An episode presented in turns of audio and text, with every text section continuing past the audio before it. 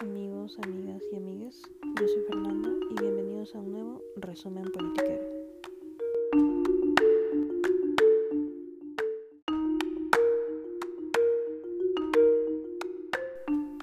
En el capítulo de hoy daremos un pequeño resumen del equipo técnico presentado por el candidato presidencial de Perú Libre.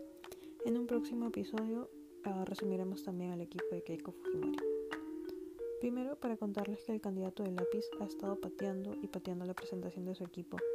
Una de, sus excusas fue que los equipos técnicos ya habían pasado de moda, que no quería presentarlo porque la prensa empezaría a terruquearlos y bueno, ahí no se equivocó. Dicho y hecho, la prensa empezó a terruquear a un par de miembros de su equipo, pero eso lo hablaremos más adelante.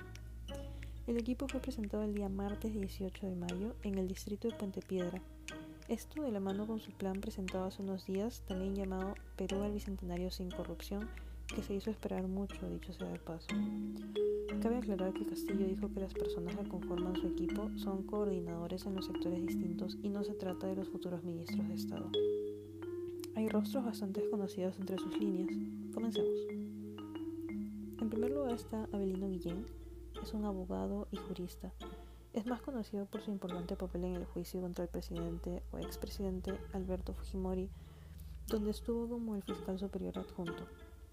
En segundo lugar tenemos a Dina Boluarte, candidata a la primera presidencia eh, de Perú, abogada, ha sido funcionaria de la RENIC desde el 2007.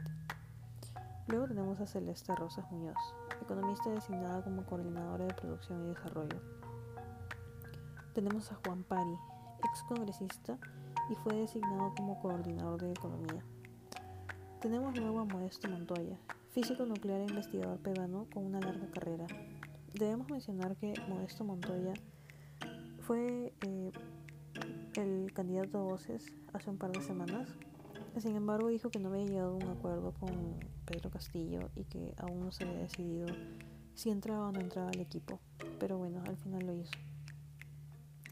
Luego tenemos a Anaí Durán Guevara, sociólogo de la Universidad San Marcos y ha desarrollado investigaciones sobre igualdad, conflicto y representación política en el Perú, centrándose en movimientos sindicales e indígenas.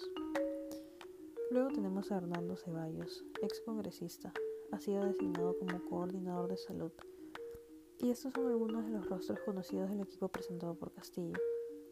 Este equipo técnico reúne personalidades bastante distintas Esperemos que a partir de aquí ambos candidatos se tomen en serio el puesto al que están postulando y dejen de estar presentando cosas improvisadas o simplemente presentando excusas para no enseñarle nada a sus votantes.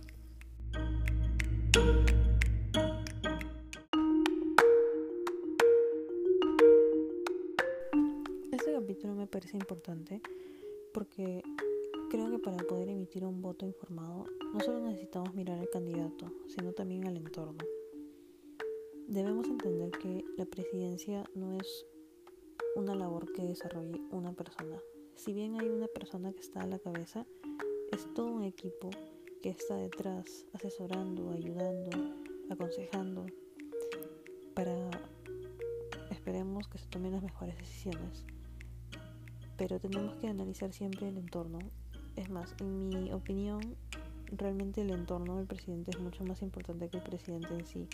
Porque nos, van a, nos va a ayudar a tener una idea de en qué rumbo va, cuáles son sus ideales, etc.